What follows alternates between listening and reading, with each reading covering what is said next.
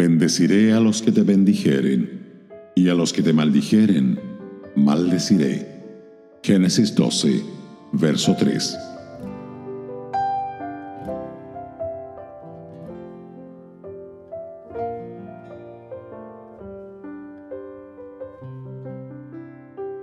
Cuando Dios llamó a Abraham para que fuera la cabeza de su pueblo escogido, prometió bendecir a los amigos de esa nación y maldecir a sus enemigos.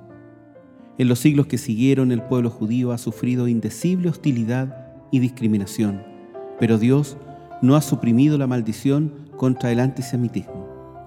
Amán tramó la destrucción del pueblo judío en Persia, embaucó al rey para que firmara un decreto irrevocable. Por un momento, todo pareció moverse a su favor, pero pronto comenzaron a surgir escollos. El archiconspirador se precipitó de fracaso en fracaso hasta que finalmente fue colgado de la horca que había construido para Mardoqueo el judío. Adolfo Hitler no aprendió de la historia y fue condenado a repetirla. Inauguró un atroz programa para barrer a los judíos en campos de concentración, cámaras de gas, hornos crematorios y ejecuciones masivas. Parecía que nada podía detenerle.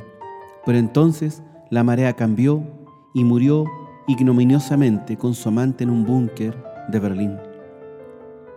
El antisemitismo alcanzará su más horrendo clímax durante la gran tribulación.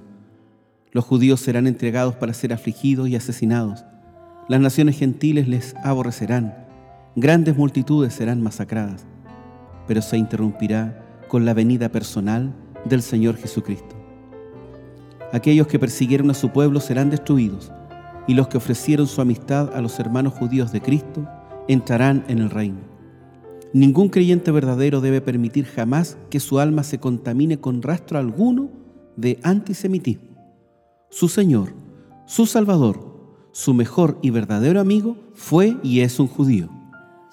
Dios comisionó al pueblo judío para que escribiera y preservara las escrituras, aunque Dios ha puesto a un lado temporalmente a la nación judía por rechazar al Mesías, todavía ama a Israel por causa de los padres. Nadie que odia a los judíos puede esperar la bendición de Dios en su vida y servicio. El Salmo 122, verso 6, nos dice, Pedid por la paz de Jerusalén, sean prosperados los que te aman.